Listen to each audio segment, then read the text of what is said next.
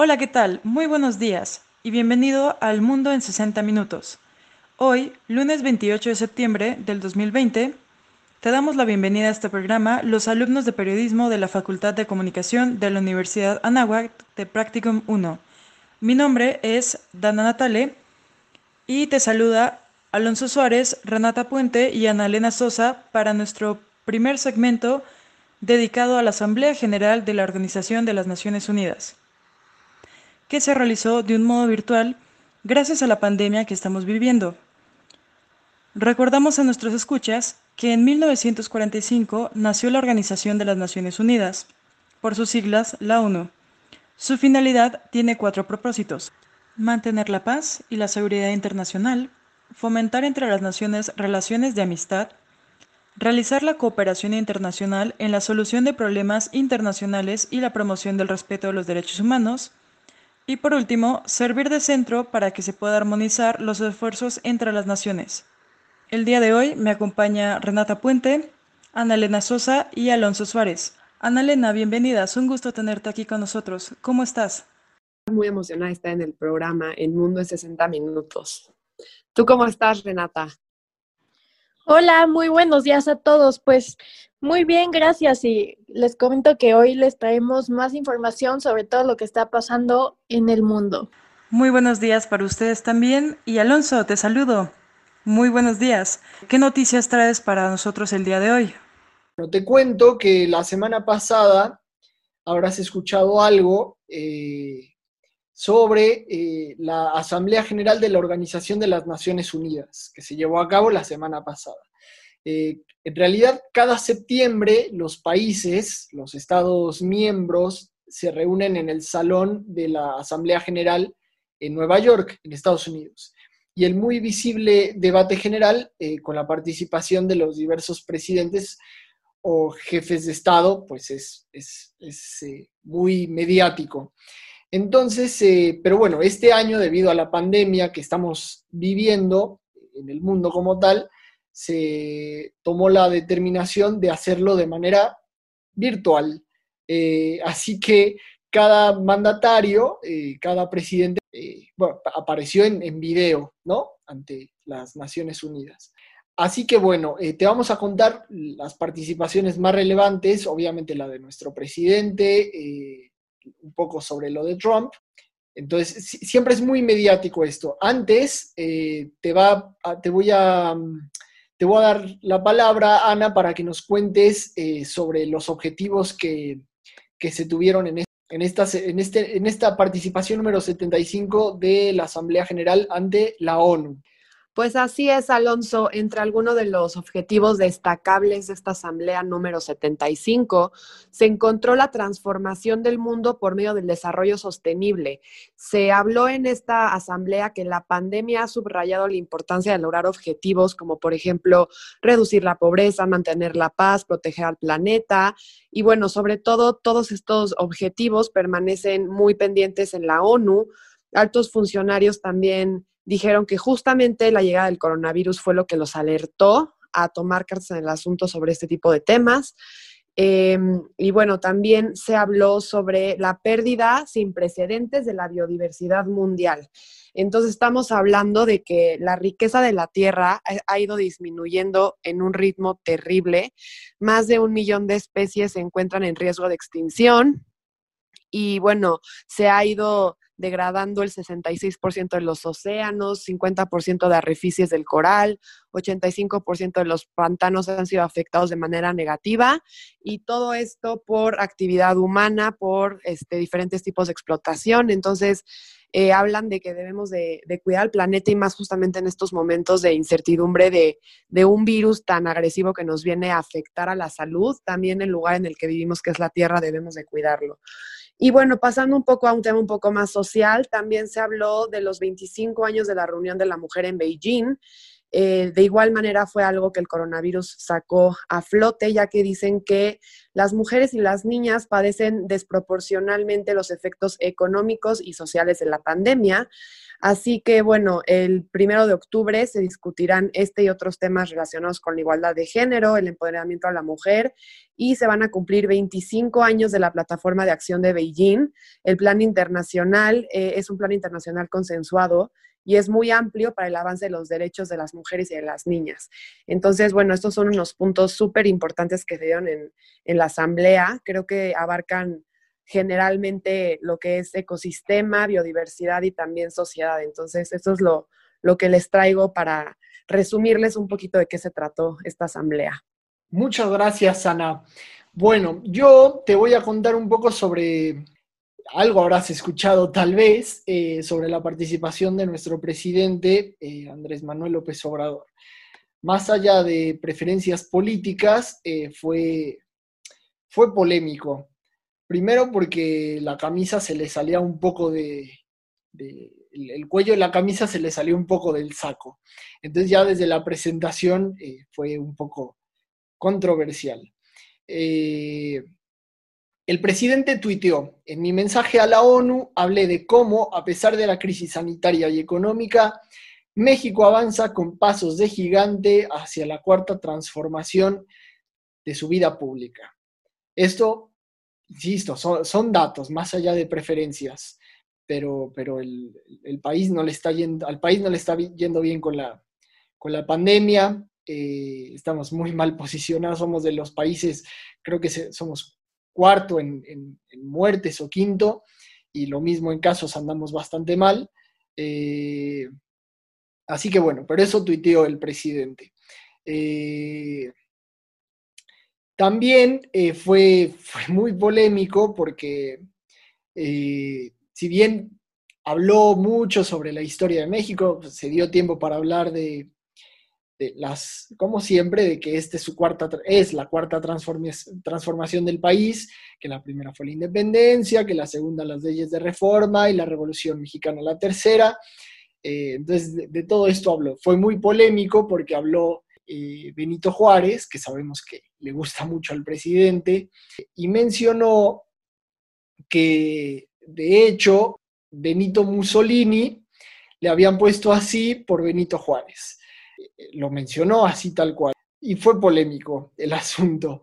Eh, ¿Qué necesidad había de mencionarlo a Mussolini? Creo que, creo que ninguna. Presumió mucho sobre la reacción de México ante la pandemia, insisto, lo cual también es medio dudoso. Y bueno, básicamente fue muy, y fue a su estilo el, discurso que dio, obviamente, pero la realidad es que no dijo, no dijo mucho nuevo, ¿no? Fue, fue bastante polémico el asunto. Muchas gracias, Alonso.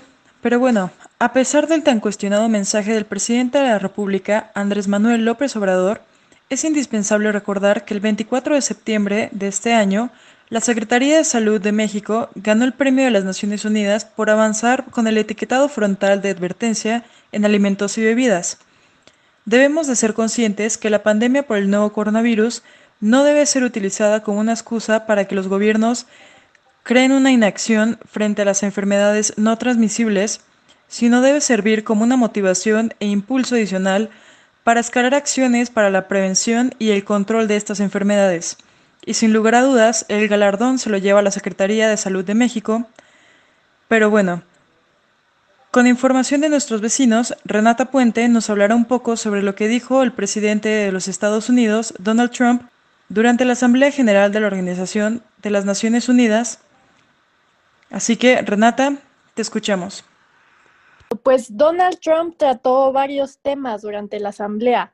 Empecemos con el coronavirus, al que se refirió como el virus chino y que se ha cobrado incontables vidas en 188 países.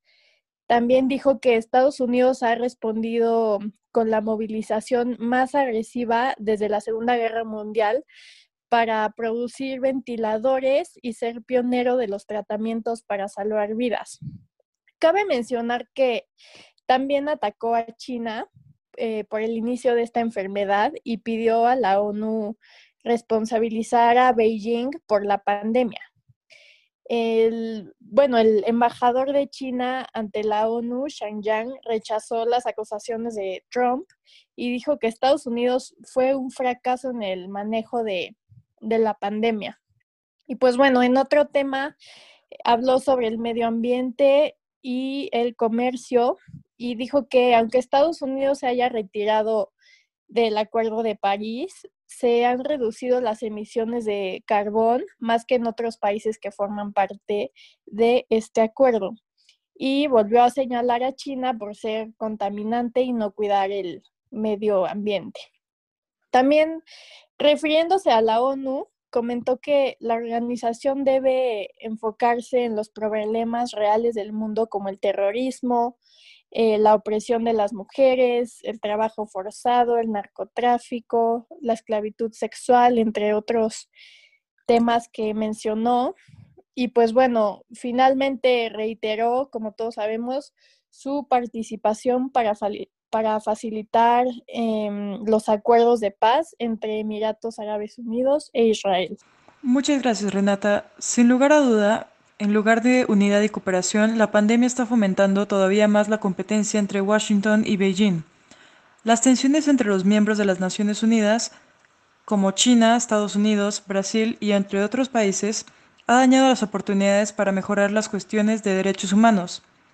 No obstante, a pesar de sus desafíos, muchos embajadores ven ahora a, las Naciones Unidas como un foro aún más vital, aunque solo sea ahora como un lugar para quejas.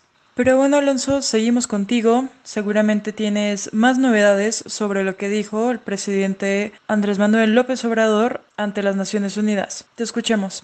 Pues así las cosas eh, con, Trump, con la pandemia, un tipo eh, que no se guarda mucho normalmente, en vísperas además de unas nuevas elecciones en Estados Unidos y en donde busca su reelección yo sabía que se me había olvidado algo importante de lo de, la participación de nuestro presidente. Insistimos y reiteramos eh, ante la Asamblea General número 75 de la ONU vía remota, y es que, cito textualmente, había un avión presidencial, a ver si usted entiende, ¿eh? va de nuevo, había un avión presidencial, existe todavía, pero está en venta. Ya lo rifamos y todavía vamos a venderlo. Este avión es, un, como, es como un palacio de los cielos, algo insultante para nuestro pueblo, lo de siempre.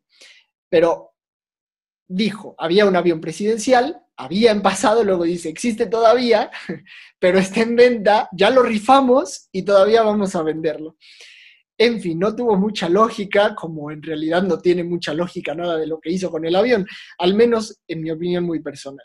Pero bueno, básicamente pues esa fue la participación, eh, al menos nuestra y de nuestro vecino, eh, en esta Asamblea General de la ONU número 75 vía remota.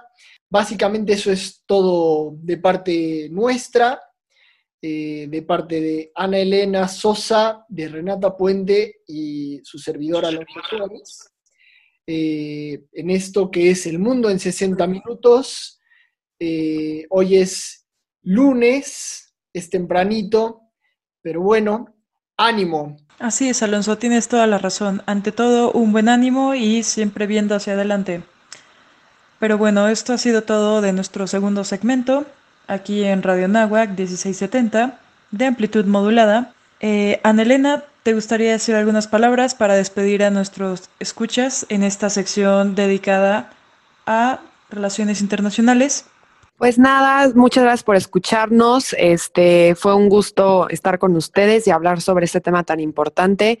Esperemos que haya sido de su agrado la nota y pues bueno, nos vemos a la próxima. Perfecto, muchas gracias. Ellos fueron Alonso Suárez, Ana Elena Sosa y por último pero no menos importante, Renata Puente, ¿qué quisieras decir para despedirte? Por mi parte también fue todo. Muchísimas gracias. Aquí estaremos el próximo lunes y un saludo a todos los que nos escuchan. Bueno, pues ahí lo tienen con temas tan relevantes como los que Annalena Sosa, Alonso Suárez y Renata Puente plantean. Ha llegado el momento de despedirnos de este primer segmento y recordamos a nuestros escuchas que a pesar de todo, la guerra nunca es inevitable. es una cuestión de elección y a menudo es el producto de sencillos errores de cálculo. La paz tampoco nunca es invitable y es el producto de un duro trabajo y nunca debemos darla por sentada.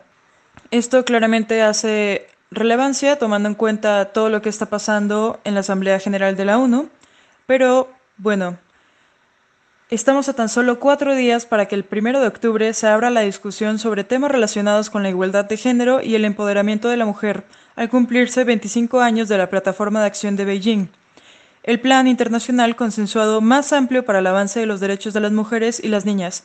Sin duda, un evento sumamente importante para todos y que debemos de tomar en cuenta para esta, estos inicios de octubre. De igual manera, no se lo pierdan. ONU Habitat trae para nosotros Octubre Urbano 2020. Octubre Urbano es un mes de reuniones, debates y eventos emocionantes que centran la atención del mundo en los problemas urbanos y el desarrollo sostenible. Se anima a las personas, organizaciones, ciudades, comunidades y gobiernos de todos los niveles para que participen en actividades que destacan los desafíos y las soluciones relacionados con las ciudades, los eventos y las comunidades. Este evento comienza con el Día Mundial del Hábitat y termina con el Día Mundial de las Ciudades significa que abrirá las celebraciones del mes de octubre con un evento virtual el lunes 5 de octubre bajo el lema Vivienda para Todos, un mejor futuro urbano. Se terminará este mes con el Día Mundial de las Ciudades el 31 de octubre bajo el lema Valorando nuestras comunidades y ciudades. Esto claramente crea una gran relevancia bajo todo el esquema que estamos tomando actualmente, tanto en temas como el cambio climático como de todas formas eh, desarrollo sustentable y responsabilidad social. La relevancia tanto del Día Mundial del Hábitat como del Día Mundial de las Ciudades es porque finalmente se designa el primer lunes de octubre de cada año como el Día Mundial del Hábitat o WHD World Habitat Day, que este día destaca el estado de nuestros pueblos y ciudades, así como el derecho básico a una vivienda adecuada para todos.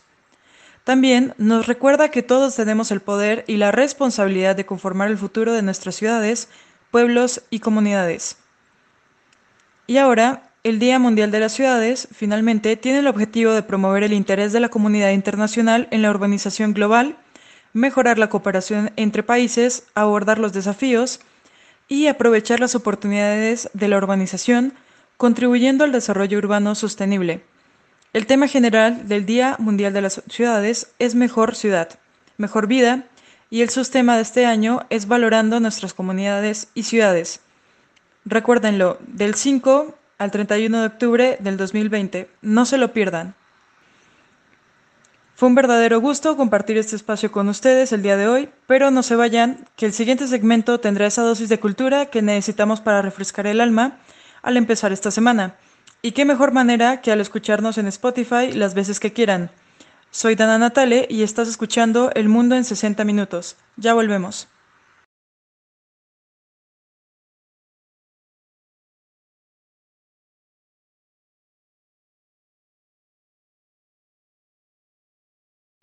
Muy buenos días, estás aquí hoy en El Mundo en 60 Minutos de Radio Nahuac 1670 de amplitud modulada. Te saluda Dana Natale y es todo un placer estar el día de hoy con Jorge Alberto Oropesa y José Pablo Guerrero en este espacio dedicado a la cultura. Traemos para nuestra audiencia tanto concursos, talleres, series e incluso recomendaciones de las ferias del momento, ya que es una buena manera de empezar el día con un poco de cultura. Recordamos que el 28 de septiembre es importante ya que se celebra el Día Internacional por el Derecho al Aborto desde el año de 1990, en donde se instituye a las organizaciones feministas latinoamericanas y del Caribe. Pero bueno, José Pablo, ¿cómo estás el día de hoy? ¿Qué novedades traes para nosotros hoy? Hola, ¿qué tal, Ana? Estoy muy bien, aquí contento de compartir en el mundo en 60 minutos este espacio con ustedes dedicado a la cultura y lo más importante que, que va a suceder esta semana y, y un poquito de lo que ya sucedió la semana pasada en cuanto a estrenos de series y películas. Justamente en Netflix se estrenó la semana pasada, el 23 de septiembre, es decir, el, miércoles que acaba de pasar, la película de Enola Holmes, esta adolescente que una mañana se despierta y descubre que su madre desapareció. ¿Qué es lo interesante sobre Enola Holmes? justamente es una continuación de todo el imaginario que existe alrededor de, la, la, figura de Sherlock Holmes. Resulta que Nola es hermana de Mycroft y Sherlock, entonces una vez que Enola descubre que su madre ha desaparecido, se va a Londres para investigar cuál fue la razón de su desaparición y junto con sus hermanos pues se van descubriendo ahí eh, pues la, trama, ¿no? De, lo que va sucediendo. De igual forma, es interesante porque tenemos un elenco de lujo en esta película, ya que Enola Holmes eh, la interpreta Millie Bobby Brown, esta actriz joven que se hizo famosa por la serie Stranger Things. A Mycroft lo interpreta Sam Claflin y Sherlock Holmes, pues el icónico Henry Cavill, que ya lo conocemos muy bien por interpretar a Superman, este mítico superhéroe y que ahora pues también el actor tuvo la oportunidad de interpretar al, detective más famoso de todos los tiempos, ¿no? Basado eh, no tanto en la obra de Arthur Conan Doyle, sino en una adaptación libre que permitió esta creatividad y, saber eh, que Sherlock y Mycroft tenían además una hermana que también es experta en, combate, en actividad, en sus em, habilidades detectivescas y pues se ve muy interesante eh, para nuestra audiencia. Esa es la recomendación que pueden encontrar en Netflix. Igualmente en Netflix em, tendremos el primero de octubre el estreno de una serie que la verdad estoy esperando con muchas ansias ya que trata de la historia de la Revolución Francesa, justamente esta serie que se llama La Revolución. Es una serie de época y de terror de la que aún no tenemos muchos detalles, pero que en otoño, es decir, ya a principios de octubre, vamos a encontrar este estreno y lo extraño de una trama que, nos va a tener muy al pendiente. Estoy seguro que nos va a tener al borde del asiento. Igualmente en Amazon Prime eh, vamos a tener esta nueva serie, esta serie que estrena su primera y segunda temporada en la plataforma de nombre Tell Me a Story. Esta se estrenó el viernes 25 de septiembre y es un giro a los clásicos cuentos que nosotros ya sabíamos de nuestra infancia, es decir, Los Tres Cerditos, Caperucita Roja, Hansel y Gretel, tendrán una readaptación para darle un eh, giro que parece y promete ser más de thriller psicológico, un poco más oscuro y retorcido para aquellos que quieren una variante de estas historias. Y también en esta plataforma de Amazon Prime que ha venido arrasando con su contenido original y los contenidos que adquiere para su reproducción, vamos a poder ver el documental, este nuevo documental titulado Fernando, que también estrenó el viernes 25 de septiembre, el cual Trata de la historia de Fernando Alonso, el, corredor de la Fórmula 1 y Renault, para pues lograr los dos campeonatos mundiales que tuvo en 2005 y 2006. Y también en HBO Go y HBO vamos a poder ver una adaptación a la novela de Fernando Aramburu titulada Patria.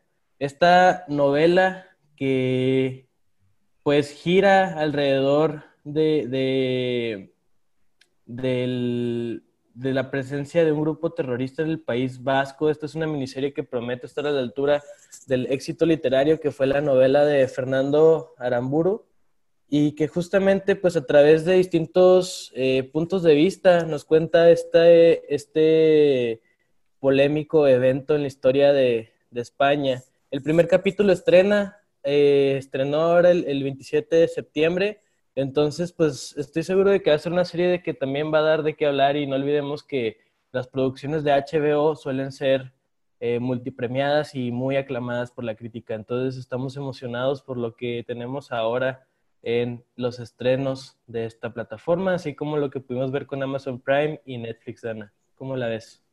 No, pues supremamente interesante. Claramente el reto ahora es encontrar la manera de, justamente como planteas, integrar la lectura en la vida de las nuevas generaciones de mexicanos. Y pues alguna de estas ideas, como bien dijiste, ya pueden ser combinar los libros con películas o series. Y pues de esta cierta forma rescatar el mito de los grandes clásicos literarios para abrir también el paso a alternativas estigmatizadas como los audiolibros o los libros gráficos. Pero bueno, justamente quisiera hablar contigo ahora. Eh, Jorge, te saludo. Siempre es un gusto escucharte. ¿Cómo estás? Hola Dana, pues muy bien, muy bien. Un saludo a la audiencia que nos escucha. Recuerden que nos pueden escuchar también en Spotify. Ya estamos como en el mundo en 60 minutos. Eh, y justamente hablando de lo que decía José Pablo, ¿no? De estas nuevas series que está trayendo HBO, me voy a agarrar de eso de HBO. Eh, hace como un par de semanas anunciaron eh, los eh, guionistas de David Benioff y D.B. Weiss, que eran estos grandes guionistas de la serie de HBO Game of Thrones, anunciaron que iban a crear para Netflix la trilogía del problema de los tres cuerpos. Y pues les voy a platicar justamente esta vez la recomendación literaria, El problema de los tres cuerpos. Este es de un escritor que se llama Liu Cixin, que es con X, eh, es un poquito complicado de pronunciar, pero Liu Cixin es un escritor de ciencia ficción chino, tiene 57 años, es de la provincia de Shanxi. Eh, es ganador de nueve veces del premio Galaxy. El premio Galaxy es, haz de cuenta, el premio Hugo que se da aquí en, en, en, en Occidente, pero para China. O sea, es un gran escritor chino que han tratado de rescatar desde hace más de 20 años. Eh, ganó el premio Hugo justamente en 2015 por, la, por su obra El problema de los tres cuerpos. Y en 2017 ganó el premio Locus, que es también otro premio muy importante de ciencia ficción, por otra eh, novela que tiene que se llama El fin de la muerte. Este autor ha sido muy reconocido en China, ha sido de los eh, más aclamados y es muy denotado porque tiene un gusto muy especial, ¿no? Es eh, sus novelas no solo se enfocan en la ciencia ficción, sino que empiezan como que a romper con temas filosóficos, sociológicos. Entonces, si tienen algo nuevo que leer o quieren algo nuevo que leer, creo que puede ser una buena opción. Eh, básicamente, el problema de los tres cuerpos, que es esta película que van a hacer, es una trilogía, pero la conocen más por el nombre completo, El problema de los tres cuerpos. Se va a hacer una serie y la novela narra, no les voy a dar spoilers, porque quiero que lo lean, obviamente, pero eh, narra dos historias paralelas sobre varias décadas que meten esta historia del programa militar chino que se quiere poner en contacto con una vida extraterrestre, ¿no? Durante la guerra china. Y eh, se da cuenta que eh, hay una civilización, que hay tres soles, por eso se llaman el problema de los tres cuerpos, ¿no?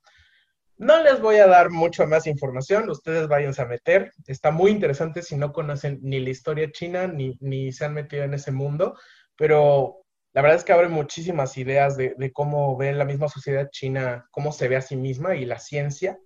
Em, está muy interesante porque sus eh, personajes son mucho más redondos de lo que tenemos acostumbrados a lo mejor en ciencia ficción, mucha representación femenina, lo que me parece genial, y se meten muchos problemas filosóficos, ¿no? Entonces, creo que es una muy buena lectura, la recomiendo muchísimo y pues estamos esperando este grande de la pantalla, ¿no? De HBO.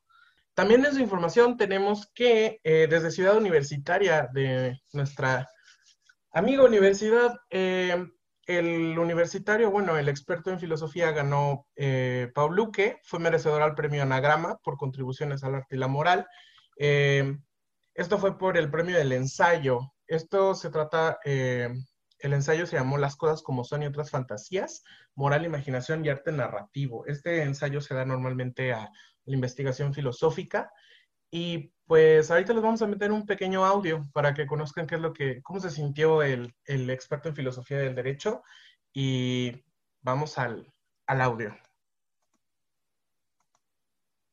Evidentemente es un, una gran satisfacción haber ganado este premio porque pues es uno de los premios más importantes de, de ensayo que hay en lengua española y, la lista de ganadores es bastante abrumadora, ¿no? Pues está desde grandes escritores y escritoras que yo admiro, está Carmen Martín Gaite, eh, está Carlos Monsiváis, en fin, son una lista bastante abrumadora. Digo, María feliz que alguien que estuviera en la UNAM y en el Instituto de Investigaciones Filosóficas hubiera ganado este premio, pues por lo que supone de proyección, ¿no? del trabajo que hace la UNAM, del trabajo que hace el instituto, eh, tanto intraacadémicamente como extraacadémicamente.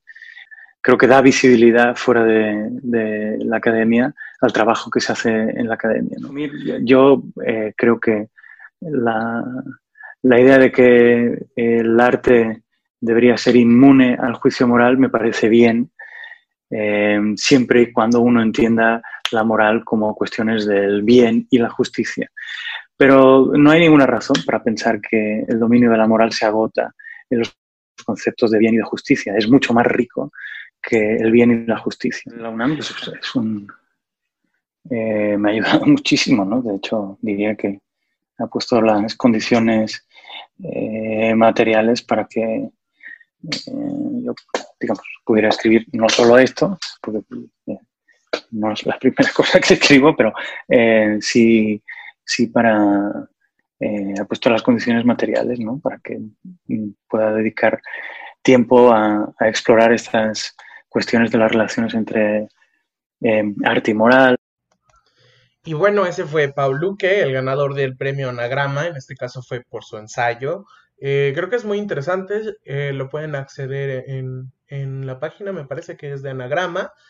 Pero nosotros vamos con más recomendaciones, en este caso del editorial Penguin Random House, que tiene dos libros importantes. Yo les voy a platicar un poco de este libro de cuentos que sacó la famosa escritora de Harry Potter, J.K. Rowling, que estuvo hecho durante la cuarentena, que se llama El Ícabo, que básicamente es un libro de cuentos. Pero lo que estuvo interesante de aquí es que metieron, mandaron una convocatoria para que los niños del mundo hicieran dibujos, ¿no? Cómo se imaginaban estos cuentos y ya, ya salió la, ya terminó la convocatoria, pero muchos de los ganadores son de México. Entonces está muy interesante porque eh, vamos a tener algunos autores chiquitos, mexicanos, ¿no? Em, y vamos a conocer qué tal, qué tal queda la, publicación. O sea, hay muchas personas que, ganaron también de aquí de, Chile, de Uruguay, incluso de España, ¿no? Entonces, este, eso es por una parte, pero también cuéntanos, José Pablo, ¿qué otro, qué otro libro tenemos nuevo? Pues precisamente de Penguin Random House nos llega la información sobre el libro, el nuevo libro de Ricardo Naya, El pasado, el presente y el futuro. Recordemos que Ricardo Naya fue candidato a la presidencia en el año 2018, en la cual contendió contra el actual presidente Andrés Manuel López Obrador y una vez después de perder la contienda, anunció que se retiraría de, la vida pública y del reflector un tiempo para volver con este nuevo libro que pues nos da soluciones respecto a la situación eh, actual de México a través de, las palabras de, Ricardo Naya. Es precisamente por esto que, que, llama la atención el título del libro, El pasado, el presente y el futuro de México, de Ricardo Naya. Entonces, pues también lo, estaremos eh, revisando ahí con, la vuelta a la vida pública de Ricardo Naya con este libro y, a ver qué, qué tiene para nosotros este personaje de la vida pública mexicana. Claro, porque justamente no podemos dejar de lado estas recomendaciones para hacer más o menos este mes que siempre se hace un poco cuesta arriba. Y bueno, Claramente estas propuestas novedosas son sumamente valiosas para este segundo bloque dedicado a la cultura y de igual manera eh, recordamos a nuestra bellísima audiencia que también el escritor mexicano José Luis Valencia, Valencia eh, recibió este lunes el Premio Nacional Cuento José Arriola 2020 por su obra Los tiempos de Dios que para decirles un poquito de esta obra, de igual manera, Los tiempos de Dios consta de ocho relatos de extraordinaria factura todos relacionados con el riesgo de enfrentar la violencia en el día a día, habitados por personajes de identidades sólidas y situaciones planteadas con una narrativa de un gran maestro como José Luis Valencia. Claramente será presentado en el libro en la primera semana de diciembre en la Feria Internacional del Libro Guadalajara del 2020, pero de igual, de igual manera recordamos a nuestros lectores que también tenemos ferias internacionales sumamente importantes a la vuelta de la esquina cómo sería la Feria Nacional del Libro del Estado de México, la FILEM, este 25 de septiembre. Y justamente la Feria Internacional del Libro del Zócalo de, del 9 al 18 de octubre o la Feria Internacional del Libro de Monterrey del 10 al 18 de octubre. Igual manera. Pero bueno, eh, ya para cerrar con este bloque dedicado a temas de cultura y sobrellevar esta pandemia, recordamos también que salió la película de Doom para aquellos que también quieren adentrarse un poco más en, este, en esta mezcla, tanto de películas como libros. Esta película es de ciencia ficción. Y este fue nuestro segundo segmento. José Pablo, Jorge, ¿alguno quiere decir algo para despedirnos? Pues agradecer a nuestra audiencia que está aquí una vez más amablemente empezando la mañana con nosotros y la semana también con toda la información en el mundo en 60 minutos.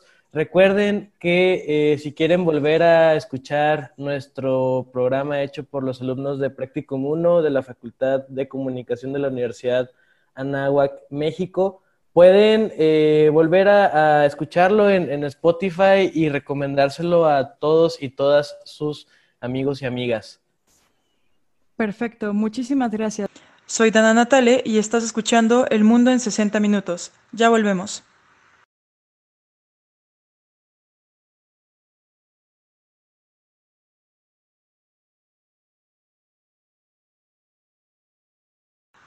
Estamos de vuelta en El Mundo en 60 Minutos. Soy Dana Natale y estás escuchando a Radio Nahuac 1670 de amplitud modulada. Y para nuestro último bloque, Ítale y Luis Javier nos comparten la lista de los Time 100. Esta es la lista de las 100 personas más influyentes según la revista Time y se crea a partir de la opinión de varios académicos con una periodicidad anual. Es bien sabido que la lista se divide en cinco categorías, pioneros, artistas, líderes, titanes e íconos, entre las que se encuentran importantes deportistas, políticos, actores y activistas. Por vigésimo primer año de manera consecutiva, la revista Time da a conocer este listado, el cual sin duda ha dividido las opiniones debido a la presencia de algunas personalidades que año con año forman parte o han quedado fuera de este importante listado. Claramente es importante destacar la presencia de dos personalidades mexicanas, de manera que por segundo año consecutivo México tiene presencia entre las 100 personalidades más influyentes del mundo. Estas son la chef Gabriela Cámara y la feminista Rusi Hunda, quienes destacan en la categoría de pioneros e íconos respectivamente. Pero bueno, sin más por mi parte, los dejo con Luis Javier y con Ita Leticen. Señoras y señores, muy buenos días. Estamos aquí en el 1670 de AM Radio Náhuac. Como siempre, en un mundo en 60 minutos. Continuamos con, con el programa de hoy. Eh, hablaremos, pues hablaremos de un par de temas interesantes. Nos centraremos en el artículo publicado por la revista Time Magazine eh, y, todos estos nombres tan importantes que han mencionado pues en el, en el top 100 de las personas eh, pues con mayor influencia en, el, en el mundo, ¿no? Me presento, por supuesto, Luis Javier Pavón y tengo el honor de estar aquí con mi amiga, compañera, pues en, en, cabina a la distancia con Italy eh, Thyssen. ¿Cómo estás, Italy? Hola, muy buenos días. Muy bien, muy feliz de estar aquí, aunque sea la, la distancia. Y pues sí, vamos a hablar de un tema que la última semana ha sido pues muy hablado, estas 100 personas con mayor influencia en el mundo actualmente. Y se trata de la revista Time, que cada año saca esta lista de las 100 personas que tuvieron mayor impacto en el mundo durante ese año. Em, son políticos, son artistas, son íconos, son de de todo lo que te puedas pensar y vamos a hablar un poquito sobre estas personas que han hecho del mundo un mejor lugar o al menos han hecho algún cambio dentro de él. Así es, totalmente. Y, pues bueno, como mencionas, se ha estado hablando muchísimo de la revista Time, pero como siempre aquí en Un Mundo de 60 Minutos, pues nosotros intentamos hacerlo de manera diferente, ¿no? Vamos a intentar presentarles esto de manera un poco diferente, este, pues igual nosotros interviniendo y, dando nuestras opiniones para que no sea simplemente un, este, pues un, noticiero donde estamos presentando la lista, ¿no? Como, como dice Italy, pues se está hablando muchísimo de esta lista, pero creo que hay un par, un par de individuos, un par de personas este, de los que vale la pena detenernos, vale la pena comentar todo lo que han hecho en, este año 2020, pues, que pues hemos pasado tantas cosas eh, pues malas, desafortunadamente, ¿no? Digo, ya no, ya no tiene caso ni mencionar, pero pues todo el caso de la pandemia, todos los temas de racismo, hay muchísimas personas que lo crean o no, estando eh, en su propio, pues en su propio ambiente, ¿no? Siendo un artista, siendo un deportista, siendo lo que sea, han estado eh, influenciando de manera sobresaliente en temas sociales, en temas políticos, en temas económicos, y de verdad han hecho un, por lo menos un pequeño cambio en este año pues tan difícil que, que hemos tenido, ¿no, Italy? Así es, vale mucho la pena recordar y pensar en estas personas durante estos tiempos difíciles que han hecho cosas tanto durante estos, estos tiempos. tenemos personas que han sido involucradas en la pandemia y también tenemos personas que nada que ver, que están desarrollándose en otros ámbitos. Entonces va a ser muy interesante y creo que muy importante recordar que no todo en este mundo es malo y hay muchas personas que están pues desempeñándose en estos diferentes aspectos de la existencia humana y, pudiendo influenciar a nosotros. Y creo que vamos a empezar con, este, con una categoría que es muy interesante que se llama pioneers, que son personas que básicamente aparecieron de la nada y ahora todo el mundo quiere saber lo que hacen, este, están creando un impacto. Y la primera es Megan Thee Stallion. Si tienes TikTok, seguramente ya sabes quién es Megan Thee Stallion. Es una artista que ha estado en canciones junto con personas como Cardi B y está realmente haciendo olas en el mundo musical con música que, que juega con los límites de lo que conocemos como hip hop, como rap y como estos géneros urbanos que surgen de, de Estados Unidos. Así es, totalmente. Eh, y bueno, eh, interesante cómo, cómo, describiste esta categoría y tal, pero tienes razón. Es gente que, que de un punto para el otro, pues saltaron a la fama, podría decirse, y ahorita todo mundo ya está en presencia de su nombre. La mayoría de las personas ya los conocen, los identifican.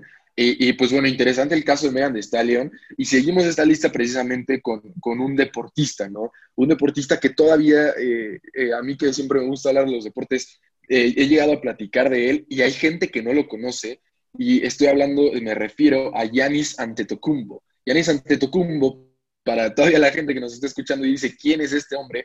Pues Yanis Antetokounmpo podría ser eh, el mejor atleta actualmente en el mundo. Y, me, refiero, a él como la palabra atleta, porque pues eh, de verdad se ha, categorizado de esta manera en todo el deporte. Es el actual pues, jugador más valioso de, la NBA, del básquetbol, dos años consecutivos que gana este premio. Y lo interesante de él es su historia, ¿no? Salió de, un país como Nigeria, refugiado a Grecia, eh, estuvo pues muchos años sin tener absolutamente nada y ahora es la cara y la estrella máxima de la NBA, ¿no? Entonces, interesantes estas historias en, en la categoría de Pioneers, en donde, bueno, como ya lo mencionamos, de un momento al otro salen a la fama, y, también historias que valen la pena, ¿no? Como la, es, eh, la de Giannis Antetokounmpo. Así es, es una historia con mucho impacto, una, historia que, que, pues impresiona a, a, todas las personas que en el mundo deportivo y en el mundo en general. Creo que pues también está muy padre que esté compartiendo este, eh, lo de pioneers junto con otras personas que no necesariamente son, son deportistas, son artistas, tenemos de todo y eso es lo importante de esta categoría, que gente de todos lados está creando olas en diferentes aspectos. También tenemos a las astronautas Christina Koch y Jessica Mir, quien fueron las primeras astronautas en ir al espacio en una misión de solo mujeres. Hicieron también un spacewalk de siete horas, lo cual significa que salieron de su como se dirá, como de su spaceship. Estuvieron fuera siete horas y fue la primera vez que se hizo esta misión con solo mujeres, lo cual es un acto heroico, de muchas maneras también histórico y, y pues haciendo un camino más fácil para, para las mujeres que, que, pues están entrando a, a estos aspectos. También tenemos... Sí, total, totalmente. No, solo, solamente quería, quería mencionar que justo como dices, eh, creo que desafortunadamente todavía hay sectores, como lo es a veces puede ser la ciencia o incluso el deporte, que, que, pues, repito, desafortunadamente todavía se está como apenas normalizando el hecho de que pues eh, eh, la rama femenina sea igual, ¿no?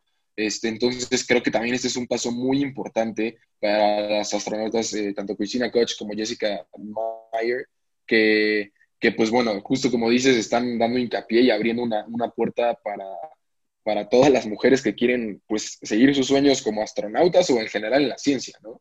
Así es, pues estamos viviendo en tiempos que realmente están cambiando la manera en la que nos desempeñamos y están, estamos creando más oportunidades para todos y para todas en, pues en todo. Entonces es muy bonito ver que muchas mujeres estén en esta lista este año. De hecho, no sé el número exacto, pero al ver la lista, en cada categoría hay muchas, muchas mujeres. Y es algo muy bonito de ver cómo hace muchos años eso quizás no hubiera sido el caso, hasta ahorita, que estamos viendo a personas de diferentes géneros, de diferentes nacionalidades, diferentes etnias, diferentes religiones, todos compartiendo la lista de las personas con mayor influencia.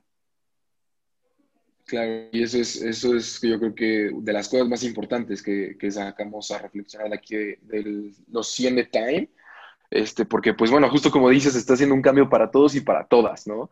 Entonces es, es interesante ver que, que, personas de todos lados del mundo, de, de, cualquier raza, de cualquier género, pues están siendo así de, este, pues influyentes en nuestra sociedad, ¿no? Entonces, pues bueno, e, ese es el caso de los pioneers, son los, los que más, eh, pues yo creo que nos, nos llamaron el ojo para comentárselos a ustedes, Radio Escuchas. Eh, por supuesto, también hay muchos otros nombres, pero, pero pues bueno, ¿qué te parece si seguimos y tal? Y porque hay, hay muchas categorías, entonces, este, para cubrir todas, pues, este, pues bueno, tenemos que continuar y llegamos a los artistas, ¿no? Eh, creo que, bueno, personalmente he llegado a escuchar que esta es una de las categorías que más se critica, porque pues como un artista que solamente está en la fama y tiene el dinero del mundo, este, al igual que por ejemplo los deportistas, eh, pues están siendo influyentes, ¿no? Pero afortunadamente hemos tenido eh, pues artistas muy, muy influyentes. Vemos que The Weeknd encabeza la lista y, de ahí no baja, ¿no? No baja de calidad, no baja de nivel, no baja de nada. Este, y, a mí me gustaría detenerme, lo comentaba un poquito fuera del aire con Italy, el tema de J Balvin. Eh, J Balvin presente en esta lista, eh, un artista que, pues bueno, todos sabemos que eh, se caracteriza por, por, cantar reggaetón, por cantar, pues que ha sido, ha sido un, un ícono prácticamente en, en la cultura latina y el ver que ya parte de esta industria, eh, no solo industria musical, sino también en, la sección y en el género de reggaetón, pues ver a gente que, que está influyendo también, J Balvin, que pues ha hecho mucho también por, tanto por su país como por, por el mundo y por, por todos los latinos, ¿no? Para representarnos bien mundialmente. Así es, es muy interesante ver cómo la música latina ahorita está mm, muy presente en todo el mundo y muy bonito ver también cómo estos artistas están tomando estos géneros que antes solo se escuchaban en, países latinoamericanos y ahorita los puedes escuchar en cualquier antro o cualquier tienda o cualquier, lo que sea, en cualquier lado del mundo, el reggaetón está sonando y qué bueno que estén poniendo a estas personas en la lista porque sí son muy influyentes. También tenemos a otros artistas como Selena Gómez, quizás ya la conozcan de Disney o de diferentes películas hasta de Barney, estuvo en Barney de chiquita, pero la verdad es que aparte de ser una artista muy reconocida, también es una excelente persona. Este, ha estado utilizando su plataforma para hablar sobre Black Lives Matter y también sobre el caso de los inmigrantes, porque justamente sus papás son inmigrantes. Entonces, ella habla mucho sobre el caso esto de, de, de ICE, este, de la fuerza este, policíaca de Estados Unidos que intenta deportar a los inmigrantes. Entonces, está, está creando un impacto dentro de, la inmigración de parte de su, propia experiencia y de la experiencia de sus papás. También tenemos a Jojo Siwa. Si tienen hijos, también seguramente ya saben quién es Jojo Siwa. Es un artista que ha revolucionado la manera en la que los niños consumen entretenimiento para niños. Es una cantante, es una bailarina y no hay lugar donde vayas donde los niños no mueran por escuchar y conocer a esta niña. Entonces es muy interesante ver cómo también los niños hoy en la era digital tienen acceso a este entretenimiento que hace muchos años ni siquiera existía. Es muy bonito ver que hay personas de todas las edades que, que encabezan también esta lista. Y aquí con, con Jojo Siwa, lo interesante mencionar que, este, bueno, creo que un, detalle que no habíamos mencionado, esta lista es presentada y pues se presenta un pequeño artículo en, en la revista Time, escrito por, por alguien más, ¿no? Por algún casi casi representante podría ser. Y en el caso de Jojo Siwa, pues es presentada por, por Kim Kardashian, ¿no? Yo creo que un, un nombre alto en la industria del entretenimiento en, pues en, el mundo, ¿no? Y, este, y, y, de igual manera vemos nombres muy grandes que aunque no están presentes en la lista, están presentes escribiendo estos datos, ¿no? También, eh, ya para finalizar, los artistas, vemos a Michael B. Jordan, el actor que ha salido en películas tan importantes como lo es eh, Creed, esta secuela de, de, Rocky Balboa, o como lo fue este Black Panther, ¿no? Al lado de, de Chadwick Boseman, Descanse en Paz. Y, y, precisamente Michael B. Jordan, pues es presentado por Denzel Washington, ¿no? Que ha sido o es eh, uno de los eh, afroamericanos pues, más, eh, más exitosos y, más influyentes en la industria de, pues, de, Hollywood y de las películas en general, ¿no? Sí, así es. Este, es muy interesante ver, creo que también The Weeknd, este, estuvo Elton John escribiendo su artículo. Entonces es muy, muy importante, este, muy interesante ver cómo se relacionan estas personas y quién está escribiendo de quién. Personas influyentes presentando a personas influyentes. Y bueno, para también tenemos la categoría de líderes, que en su gran mayoría son políticos de todo el mundo, este, muchos americanos. Por primeramente tenemos a Anthony Fauci, no es político, pero sí es un líder, es el jefe de epidemiología en Estados Unidos y es la persona que ha encabezado este, la pandemia, que ya lleva más de 200 mil muertes en Estados Unidos. Creo que en México ya rebasaron los 75 mil. Entonces, esta pandemia nos ha afectado a todos y creo que jamás en su carrera hubiera pensado que, que pues le iba a tocar ser parte de, esta pandemia histórica y muy importante el trabajo que él está haciendo junto con la CDC para poder prevenir y mejorar este, pues, los pacientes de COVID. También sí, creo que ni, perdón que te nada más, eh, creo que ni Fauci, ni Hugo López Gatel, ni nadie eh, representante de epidemiología o, de la Secretaría de Salud de ningún país, en ningún punto de su carrera, pues esperaban tener un, reto así en, en, su carrera, ¿no? Sí, sí, así es. Este, también tenemos a Trump y Biden, obviamente tenían que, ser parte de esta lista, porque sí son dos de las personas que, mayor impacto están teniendo ahorita en estas elecciones históricas en Estados Unidos que vamos a vivir. Y muy importante va a ser pues que todo mundo vote. Nosotros no, no somos estadounidenses, pero aún así muy importante para, para la comunidad estadounidense votar este noviembre para asegurarse de que la persona más capaz pueda estar en poder.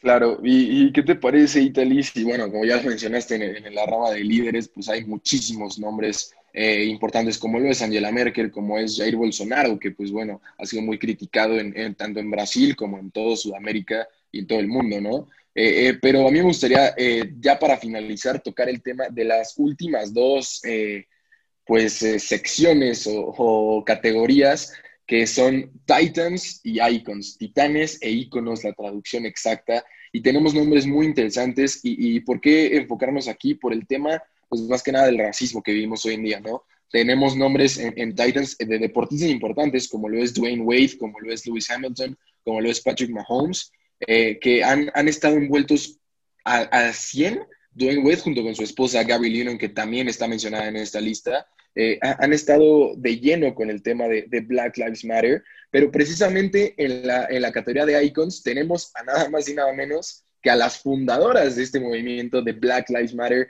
Alicia Garza, Patrice Cullers y Opal Tometi. ¿Qué, qué tal esto, Itali? Que las fundadoras de este gran movimiento Black Lives Matter pues estén mencionadas también en la lista, creo que es algo muy, pero muy interesante. Así es, creo que es, es increíble poder cerrar este pues estas dos categorías de Titans y Icons con eh, las personas que han estado formando parte del movimiento de Black Lives Matter. Y bueno, este, nos, da mucho gusto poder presentar estas personas em, y creo que vamos a seguir estando al pendiente de todo lo que hacen en el futuro. Sí, claro, creo que, bueno, este, si, si quisiéramos hablar de todos los personajes de, que salen en la lista de Times, pues estos, en estos 100, nos echaremos todos los programas de Un Mundo en 60 Minutos de todo el semestre, ¿no? Prácticamente. Pero pues bueno, aquí un, poquito para que, para que ustedes conozcan Radio Escuchas, igual este, los invitamos a que ingresen a la revista Times, a que lean esta lista, de verdad, hay historias muy conmovedoras, eh, personas muy, pero muy influyentes que han cambiado totalmente eh, pues este año y, y esto malo que comentábamos que había sucedido por la pandemia, por los temas de racismo, por todo, pues lo han mejorado pues por lo menos poquito, ¿no? Han puesto su granito de arena, pero este, pues es, importante, es importante conocer estas historias, ¿no? Entonces, Italy, pues desafortunadamente se nos acaba el tiempo, pero no se preocupen porque pues regresamos con Dana y con el equipo este, de unos 60 minutos a seguir con más información, ¿no? Así que pues Italy, muchas gracias y pues hasta la próxima, ¿no? Hasta luego, hasta la próxima. Muchas gracias Italy, muchas gracias Luis Javier. Somos El Mundo en 60 Minutos. Síguenos en arroba El Mundo en 60 Minutos.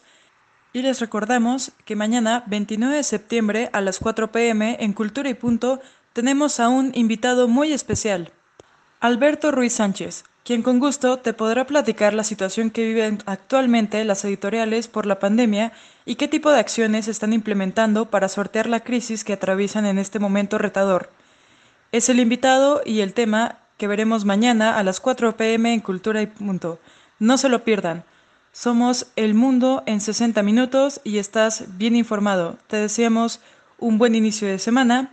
Soy Dana Natale y somos los alumnos de Practicum 1 en dirección de Arturo Corona. Muchas gracias y hasta pronto.